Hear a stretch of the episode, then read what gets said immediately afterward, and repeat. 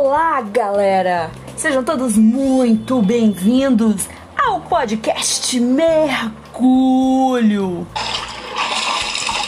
Um podcast para você que não quer ficar só na superfície de nada nessa vida e para você que é um apaixonado pelo universo da pesquisa. No episódio de hoje, conforme muito prometido, nós vamos dar continuidade à série de podcasts sobre procedimentos de coleta de dados, gente, nas pesquisas qualitativas, não é isso? Aquele nosso xodó. Mas hoje, especificamente, a gente vai falar sobre aquele tema que tá todo mundo esperando. Análise de conteúdo diretamente para você. Presta atenção, eu vou começar trazendo aqui para vocês um pouco de onde a gente parte e para começar falando de análise de conteúdo, eu explico a gente parte da seguinte pergunta: o que, que essa mensagem significa exatamente? E aí tem uma galera que se dedicou metodologicamente a explicar essa questão, a criar um método para que essa pesquisa qualitativa pudesse ter cunho de cientificidade.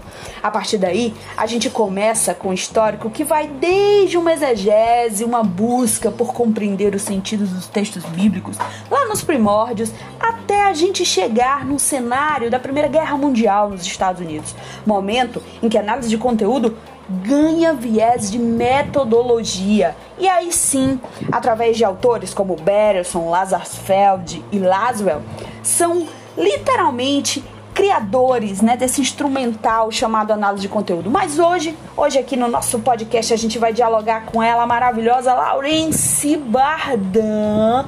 Laurence Bardan, palmas para ela, vamos aqui. Ela, gente, que é uma das autoras contemporâneas mais estudadas no nosso conteúdo. E na Lawrence Bardan, né, antes da gente começar a falar com ela, eu quero trazer aqui para vocês um exemplo. Vocês já espremeram uma laranja? Gente, vocês já espremeram uma laranja? Pensa aqui comigo. A análise de conteúdo parece com esse espremer dessa laranja. A gente não quer só o superficial, a gente quer o sumo.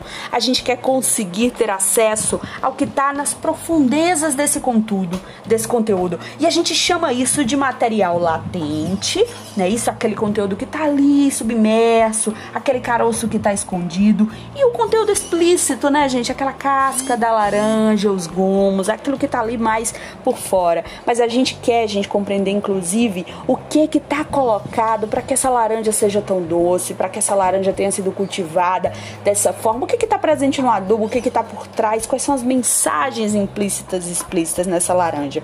E aí eu te falo, guarda com você três palavrinhas dos domínios da análise de conteúdo: semântica, linguística e hermenêutica. Fica a dica para você pesquisador, dá uma pesquisada para você compreender melhor esses domínios. Mas aqui eu quero encerrar o nosso podcast falando para você das três principais etapas do nosso da nossa análise de conteúdo. A etapa da organização, onde você vai organizar os materiais que você coletou ao longo da tua jornada ali de pesquisa, ver o que é relevante ou não. Etapa da codificação, onde você tanto vai codificar o que são as unidades de registro, como as unidades de contexto, ou seja, você vai nessa etapa começar a selecionar o que é o miolo daquilo que você pergunta, o que é o miolo daquilo que está relacionado com a questão do teu objeto de pesquisa, seja um verbo, uma palavra, uma frase, uma expressão, e por fim a categorização, né, que é quando eu transformo essas minhas unidades em categorias propriamente dito.